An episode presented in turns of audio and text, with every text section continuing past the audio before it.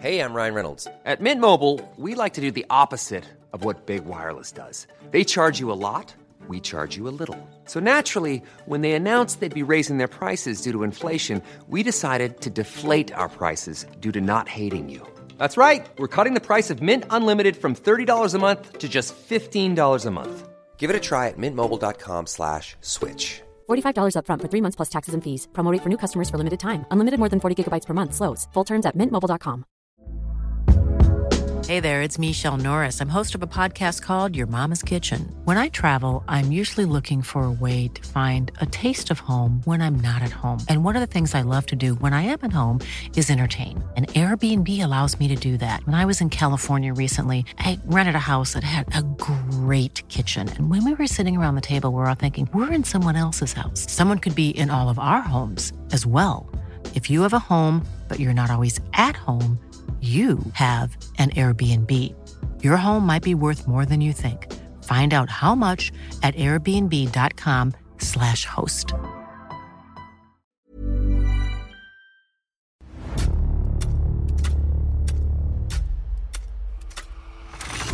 La nota roja en la prensa.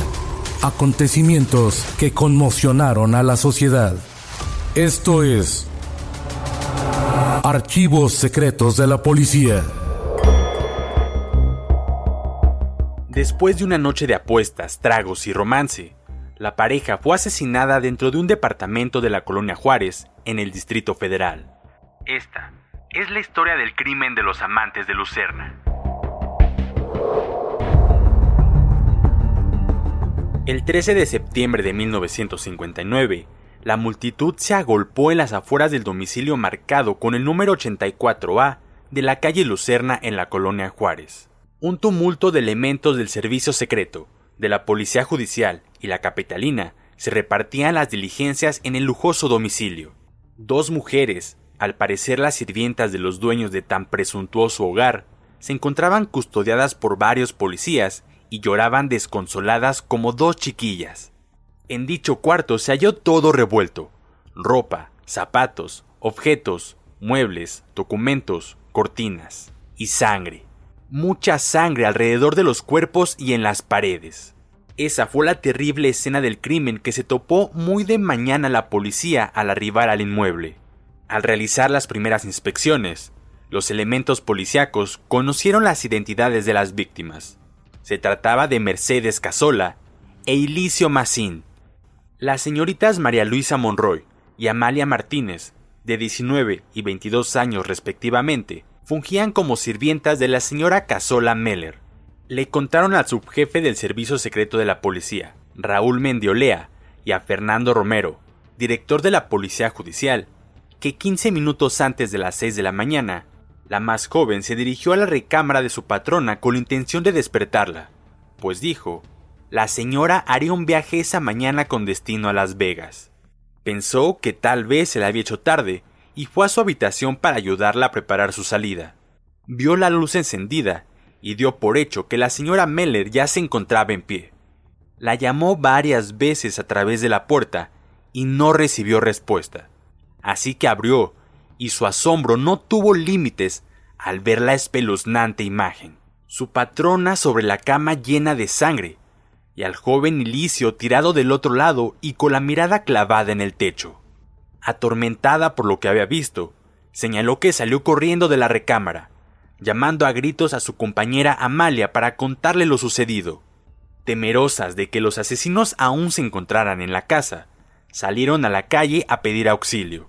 Después de algunos minutos, lograron que algún vecino llamara a la policía. Relataron a los agentes policíacos que el día sábado 12 de septiembre, la señora Mercedes salió alrededor de las 11 horas, acompañada de Ilicio. Indicó a ambas que pasaría primero al banco a retirar dinero y después acudiría al salón de belleza. Pasadas las 16 horas, su patrona regresó a casa en compañía de su novio, quien le dejó en la puerta y se retiró. Pocos minutos después, llegó su entrañable amiga Paquita de Ronda, a quien invitó a comer. Luego de pasar toda la tarde charlando, Paquita se fue, y su patrona se dispuso a arreglarse, pues Silicio pasó por ella cerca de las 21 horas, a bordo de su flamante auto marca MG, en el cual tomaron camino hacia el Frontón México, lugar asiduo de la señora Mercedes Casola Meller.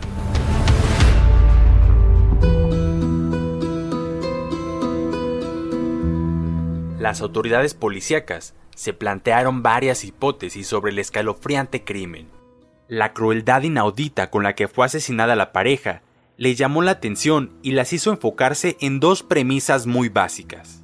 Se trató de una venganza pasional o de un robo, tomando en cuenta que la señora Casola Meller poseía una jugosa fortuna. Además, el hecho de encontrar la habitación en absoluto desorden y una caja fuerte forzada llevó a los agentes a pensar que después de abatir a sus víctimas, los verdugos se dedicaron plácidamente a saquear la casa. La policía pensó que si la ricachona catalana tenía muchos pretendientes con quienes salía de forma constante o la visitaban a deshoras, Alguno de ellos, al sorprenderla con el italo mexicano, los mató en un ataque de celos. Las jóvenes sirvientas también declararon a los policías que Mercedes tuvo una relación amorosa con un muchacho de nombre Javier, cuyo vínculo con su patrona terminó, porque descubrió que le había robado algunas joyas. También señalaron que mientras duró su relación, la señora Mercedes le proporcionó al joven Javier una llave de su domicilio, para que pudiera entrar y salir a la hora que quisiera. Y pese a que ya habían concluido su relación, el joven aún frecuentaba a Mercedes, pues ella lo ayudaba prestándole dinero.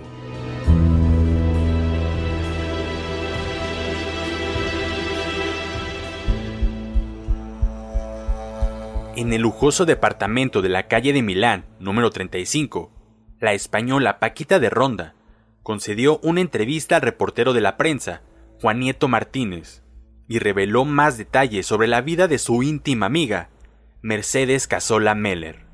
La mujer alegre relató que tenía cerca de dos años que había llegado de España, y en poco tiempo se instaló en el departamento de la calle de Milán, propiedad de Mercedes Casola. Pronto nos hicimos grandes amigas Mercedes y yo. Todos los días me llamaba por teléfono para que saliéramos a pasear juntas, pero su nobilicio siempre pasaba por ella en su auto, que solo es para dos personas. Entonces me mandaba su chofer para que me llevara en su coche. El sábado, Mercedes y yo salimos por la noche a divertirnos al frontón México. Ocupamos asientos en la segunda fila y atrás se encontraban tres italianos, a quienes veíamos seguido. Uno de ellos pretendía con mucha insistencia a Mercedes, pero nunca accedió a salir con él.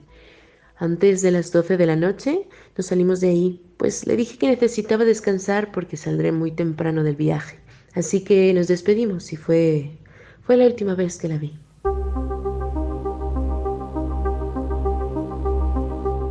En la víspera del grito de independencia, los agentes policíacos, tanto del servicio secreto como de la judicial, realizaron una reconstrucción de los hechos en la escena del crimen. Las autoridades revelaron que los asesinos esperaban a la pareja en el interior de la recámara.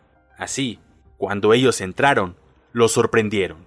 Entonces, se supuso que primero atacaron a Mercedes con un brutal golpe en la cabeza que la dejó tendida. Inmediatamente, se dedicaron a poner fuera de combate a Elicio, quien se trató de defender de forma desesperada, pues en ambos brazos presentó varias heridas por arma blanca y golpes ocasionados con un objeto contundente. Es decir, los agresores pudieron haber utilizado un tubo para golpear tanto a Mercedes como a Elicio. Luego de atacarlo, se dispusieron a cuchillar a la bella española en repetidas ocasiones. Y al ver esto, Elicio trató de brincar sobre ellos desde la cama, pero lo recibieron con varias puñaladas en el estómago y abdomen. Después, cuando liquidaron a Mercedes, los asesinos se dispusieron a hacer lo mismo con Ilicio, quien ya estaba tendido en el suelo, padeciendo de los estertores de la muerte. Aún así, le asestaron varias cuchilladas para rematarlo. El miércoles 16 de septiembre, la policía informó que todas las pistas apuntaban hacia un sujeto de nombre Javier Nava o Navarro Cortés, quien meses atrás sostuvo una relación amorosa con la catalana Mercedes Casola. Javier fue señalado como el principal sospechoso de dar muerte a los amantes de Lucerna, como se les llamó en los medios a las víctimas. El teniente Raúl Mendiolea, del Servicio Secreto de Policía, explicó que el sospechoso era buscado en todo el país junto con sus cómplices, ya que especificó que por la forma en que dieron muerte a la pareja, no pudo haber sido solo un asesino.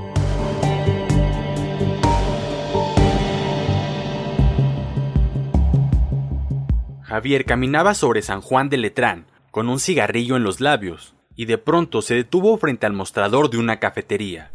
Aprovechó el reflejo del cristal, se acomodó su chaqueta de cuero negra, se alborotó el copete y entró al local donde ya lo esperaban tres de sus amigos. ¿Qué hubo, mano? ¿Por qué tan contento? Conocí una chamacona anoche que no saben, está como quiere. Voy, no seas exagerado, cuate. Además a ti te gustan las mayorcitas. Te equivocas, tal vez quisiste decir que me gustan las mujeres maduras, pero con mucha lana, no cualquier mayorcita. En eso estaban, cuando entró Miguel, otro miembro de la palomilla. Al ver a Javier, se sorprendió y sin saludar a los demás lo tomó por el hombro y le dijo ¿Tú qué haces aquí? ¿Estás loco? ¿No sabes que te está buscando la policía? ¿No has visto los periódicos? Cálmate, Miguel, siéntate. Tú tan bromista como siempre. ¿Qué bromista ni qué la chingada? Es en serio. Te anda buscando la judicial y los del servicio secreto. ¿No sabes que mataron a tu Mercedes y a su amiguito el italiano? La sonrisa se apagó en el rostro de Javier. Miguel se levantó y le pidió al encargado de la cafetería le prestara el periódico del día. Miguel, con discreción para que no se dieran cuenta los demás clientes, tomó una edición de la prensa y la llevó a la mesa de sus amigos y casi susurrando dijo Mira cabrón, ¿ahora me crees? Te están buscando. La policía cree que tú los mataste. En efecto, la policía lo señalaba como el principal sospechoso del crimen de los amantes de Lucerna. Los cinco amigos se quedaron absortos. Se miraron unos a otros en silencio, mientras Miguel cerraba el periódico, tratando de pasar desapercibidos. Javier se levantó de la mesa y sin decir palabras salió de la cafetería.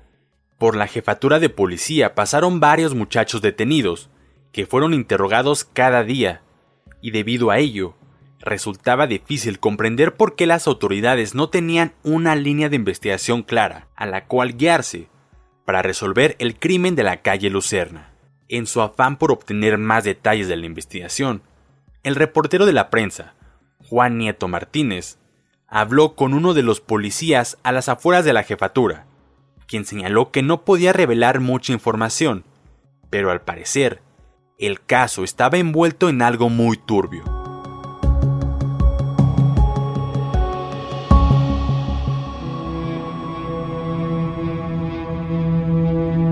El viento irrumpía la mañana soleada de aquel viernes 19 de septiembre, cuando a las puertas de la Procuraduría Capitalina se presentó un joven. Buenos días, señores. Busco al comandante Fernando Romero. Vengo a aclarar lo relacionado con el crimen de la calle Lucerna. Los tres hombres se quedaron sorprendidos y de inmediato uno de ellos entró a buscar al director de la judicial. ¿Quién es usted? Mi nombre es Javier Nava Cortés. A usted le estábamos buscando, señor Nava. Tenemos mucho de qué hablar. Yo no maté a nadie. Y no sé quién pudo haber sido. Por eso estoy aquí. Me llamo Javier Nava Cortés. Tengo 21 años y soy originario de la ciudad de Guadalajara. En 1957 dejé mi lugar de origen y me vine al Distrito Federal con la intención de cumplir mi sueño, ser un gran actor de cine y teatro. No fue fácil, no tenía lugar donde quedarme, y para incursionar en el medio artístico no contaba con alguna formación como actor y mucho menos con algún contacto que me apadrinara. Regresé a Guadalajara a trabajar medio año en una sastrería. Cuando junté una lanita me vine de nuevo al Distrito Federal. Renté un cuarto modesto y por las noches rondaba los teatros del centro, donde conocí a la bella Mercedes Casola una noche en un cabaret. ¿Cómo no enamorarse de una mujer así? Hermosa, con mucha clase. Para iniciar el interrogatorio en forma, los comandantes de la judicial y del servicio secreto pidieron al reportero de la prensa, Juan Nieto Martínez, que hiciera las preguntas en torno al brutal crimen cometido contra la española y su novio italo-mexicano. Díganos, señor Nava, ¿hace cuánto que conocí a la señora Mercedes Casola? Hace como ocho meses, señor. Como ya les comenté, la conocí en el Folis, me parece. Ese día se presentó Tintán. Yo iba con unos amigos y ellos me la presentaron. ¿Cuánto tiempo pasó desde que se conocieron y qué tipo de relación tuvo con la española? Yo le caía muy bien desde el inicio a Mercedes, al grado de que me invitó a comer varias veces a su casa. Como al mes nos besamos. Ella me gustaba y yo también. ¿Pero se hicieron novios o eran amantes? Pues para ser sincero, señor, no sabría decirle con certeza, porque Meche no se reprimía cuando a alguien le gustaba. ¿Me entiende? Pero la verdad a mí no me causaba ningún problema que saliera con otros hombres. Díganos, señor Nava, ¿tenía usted la llave de la casa de Mercedes? Nunca tuve la llave de la puerta. Siempre que iba a verla me abrían las sirvientas. Señor Nava, ¿usted conocía al joven Ilicio Macín, el amante de la rica española? No lo conocía. Sabía que andaban porque hace como 15 días fui a la casa de Meche, y él llegó, pero nunca me lo presentó. ¿Sabía usted que la española asesinada era sumamente rica? Sí, claro, por supuesto. Ella me invitó hace unos meses a Acapulco con todos los gastos pagados. Siempre llevaba en su bolso de mano de tres mil a cuatro mil pesos en efectivo. Y ya ni hablamos de las costosas alhajas que siempre usaba. ¿Quién cree usted que haya matado a la española y a su amante? No tengo la menor idea, señor. Ella tenía muchas amistades con pelotaris, artistas teatrales, además también tenía varios negocios, donde al parecer algunas personas le tenían envidia. ¿Tuvo usted dificultades con el joven Ilicio? Una de las sirvientas de Mercedes señala que entre ustedes hubo diferencias. Nunca. Le digo que yo no lo conocía y nunca me fue presentado. Esas muchachas mienten. Nunca crucé palabra con ese güero. ¿Es verdad que tuvo problemas con Mercedes porque le robó dinero y unas alhajas? No es cierto. Cuando andábamos ella me daba unos dos mil pesos al mes y me regaló una medalla de oro con brillantes, pero cuando rompimos ya no quise visitarla. Eso la disgustó y de coraje me pidió que se la devolviera. Nunca se la regresé. Hace una semana necesitaba dinero y la vendí por trescientos pesos. ¿Qué hizo al enterarse de su muerte? No me lo esperaba. Cierto es que me impresionó mucho y sabía que la policía buscaba a un tal Javier, pero nunca me imaginé que fuera yo hasta que un amigo ayer en la mañana me enseñó las fotos publicadas en la prensa. Entonces supe que se trataba de mí. ¿Por qué no se entregó ayer mismo a la policía? Porque tuve mucho miedo, señor. Imagínese. Allí en el periódico afirma la policía que yo maté a Mercedes. Pero decidí entregarme, ya que no maté a nadie y nada temo. Nadie me lo aconsejó. Dijo esto con la voz quebrada y los ojos al borde del llanto. De pronto, el cada vez más incómodo Javier Nava, quien no aguantó más, comenzó a lloriquear como un niño y repentinamente gritó. Soy inocente, señores. Les juro que yo no he matado a nadie. Y como si una fuerza desde su interior lo motivara, se limpió las lágrimas de la cara y volvió a hablar. Reconozco que he hecho mal al estar así sin trabajar y ser un zángano, pues mi padre que en paz descanse me dijo en una ocasión que al que no trabaja es un bribón. Pero les vuelvo a repetir, no soy un vulgar asesino, no he matado a nadie, soy inocente de este crimen. Cuando Javier Nava pensó que su martirio había concluido, los policías aprovecharon que estaba desbordado en sentimientos para obligarlo a aportar más datos y, por qué no, confesar su crimen. Díganos, señor Nava, ¿es usted adicto a alguna droga? Fumo marihuana, señor, solo eso. ¿Trafica con drogas? No, señor, no soy traficante, pero sí consumo hierba. ¿Pertenece a alguna banda de gigolos o que estén a la casa de ricachonas? No, comandante. Pero le soy sincero, sí seduzco a mujeres mayores de dinero para poder sobrevivir. Compréndame, no tengo trabajo. A veces no tengo para comer. Me hospedo a veces en hoteluchos. Cuando bien me va, en otras ocasiones he dormido hasta en la calle. Y lo siguiente que declaró el joven estremeció y dejó boquiabiertos a los policías y a los reporteros. Mi situación es tan complicada y triste, señores, que hasta me he prostituido con señores ricachones que en sus casas y ante la sociedad guardan muy bien las apariencias, pero que se dan sus escapadas cuando pueden para buscar a jovencitos con quien acostarse. No me ha quedado de otra. Vine a la ciudad para cumplir un sueño, poder incursionar en el teatro, pero me he hundido en la perdición. No me juzguen, señores. La vida no ha sido fácil para mí. Sin embargo, yo no maté a Meche y al güero ese. Javier Nava explicó que el sábado 12 de septiembre fue al cine cerca de las 21 horas. Cuando salió, eran alrededor de las 23. Caminaba por la avenida Juárez cuando de pronto se encontró a su amigo Víctor González Gachiola a quien apodaban el Pancho Villa. Indicó que Gaciola le comentó que se quedó de ver con un amigo en el bar Eco, en Sullivan, y le pidió que lo acompañara. En el bar encontramos al amigo de Víctor. Un gringo del cual no recuerdo su nombre. Allí estuvimos bebiendo hasta como las dos de la mañana. Después nos invitó a su departamento a seguir la borrachera y nosotros aceptamos. Luego nos invitó a Cuernavaca donde dijo tener una casita con alberca. Nosotros aceptamos, por lo que nos quedamos a dormir en su departamento de la Narvarte. Cuando nos despertamos eran casi las diez de la mañana. Entonces nos levantamos, pero decidimos no ir a Cuernavaca debido a que el día estaba lluvioso. Entonces el gringo propuso dar la vuelta a Xochimilco. Pero el paseo duró poco, porque la lluvia reció y estaba haciendo frío. Así que regresamos cerca de las dos de la tarde.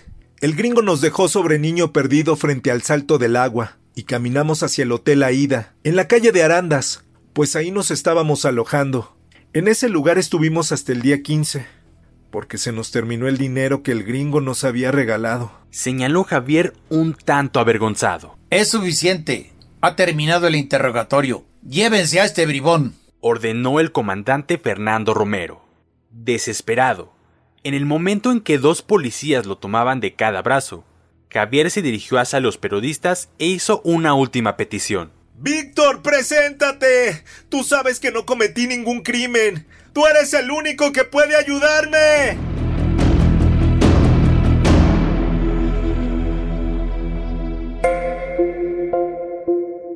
La policía se llevó otra sorpresa, cuando al siguiente día de que se entregó Javier Nava Cortés, corriendo llegó a las oficinas de la judicial otro muchacho con una edición impresa de la prensa. Aquí estoy, señores. Soy ese que dice el diario Buscan ustedes. Soy Víctor González Gachiola y soy amigo de Javier Nava, quien está detenido por el crimen de la señora Mercedes Casola y su joven amante Ilicio Macín. De inmediato pasaron al joven ante el comandante Fernando Romero, que sin perder más tiempo, lo sometió a riguroso interrogatorio.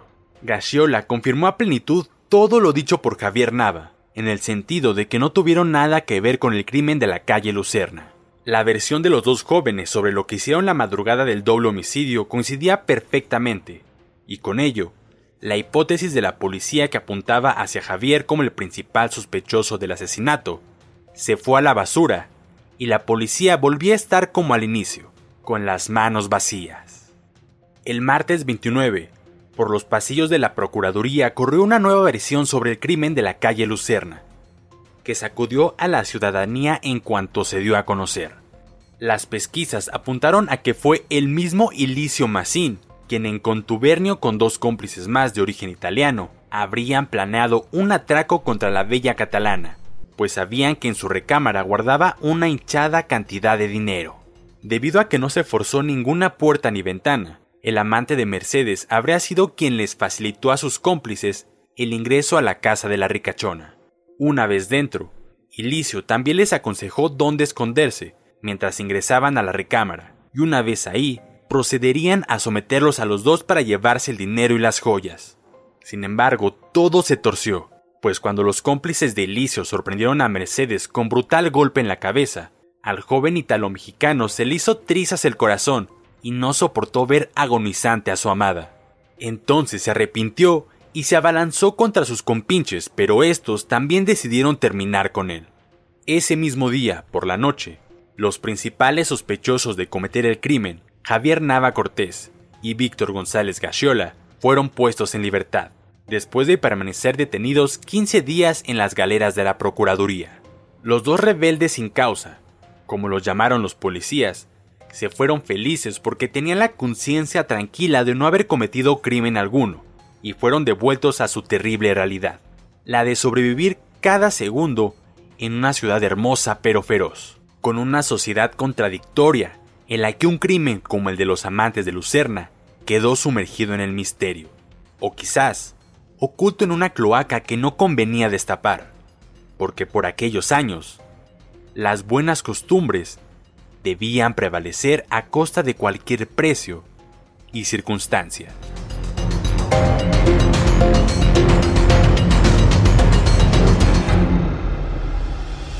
Puedes escuchar este y otros podcasts OM en Apple Podcast, Spotify, Google Podcast, Acast, Deezer, Amazon Music y seguir la conversación en la cuenta de Twitter arroba podcastom o al correo podcast arroba om.com.mx.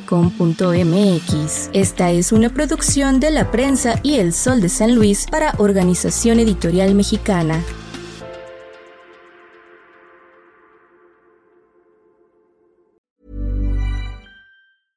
Even when we're on a budget, we still deserve nice things. Quince is a place to scoop up stunning high-end goods for 50 to 80% less than similar brands. They have buttery soft cashmere sweaters starting at $50, luxurious Italian leather bags, and so much more. Plus, Quince only works with factories that use safe, ethical, and responsible manufacturing. Get the high-end goods you'll love without the high price tag with Quince. Go to quince.com/style for free shipping and 365-day returns. Need new glasses or want a fresh new style? Warby Parker has you covered. Glasses start at just 95 bucks, including anti-reflective, scratch-resistant prescription lenses that block 100% of UV rays. Every frame's designed in-house with a huge selection of styles for every face shape. And with Warby Parker's free home try-on program, you can order 5 pairs to try at home for free. Shipping is free both ways too. Go to warbyparker.com slash covered to try 5 pairs of frames at home for free. warbyparker.com slash covered.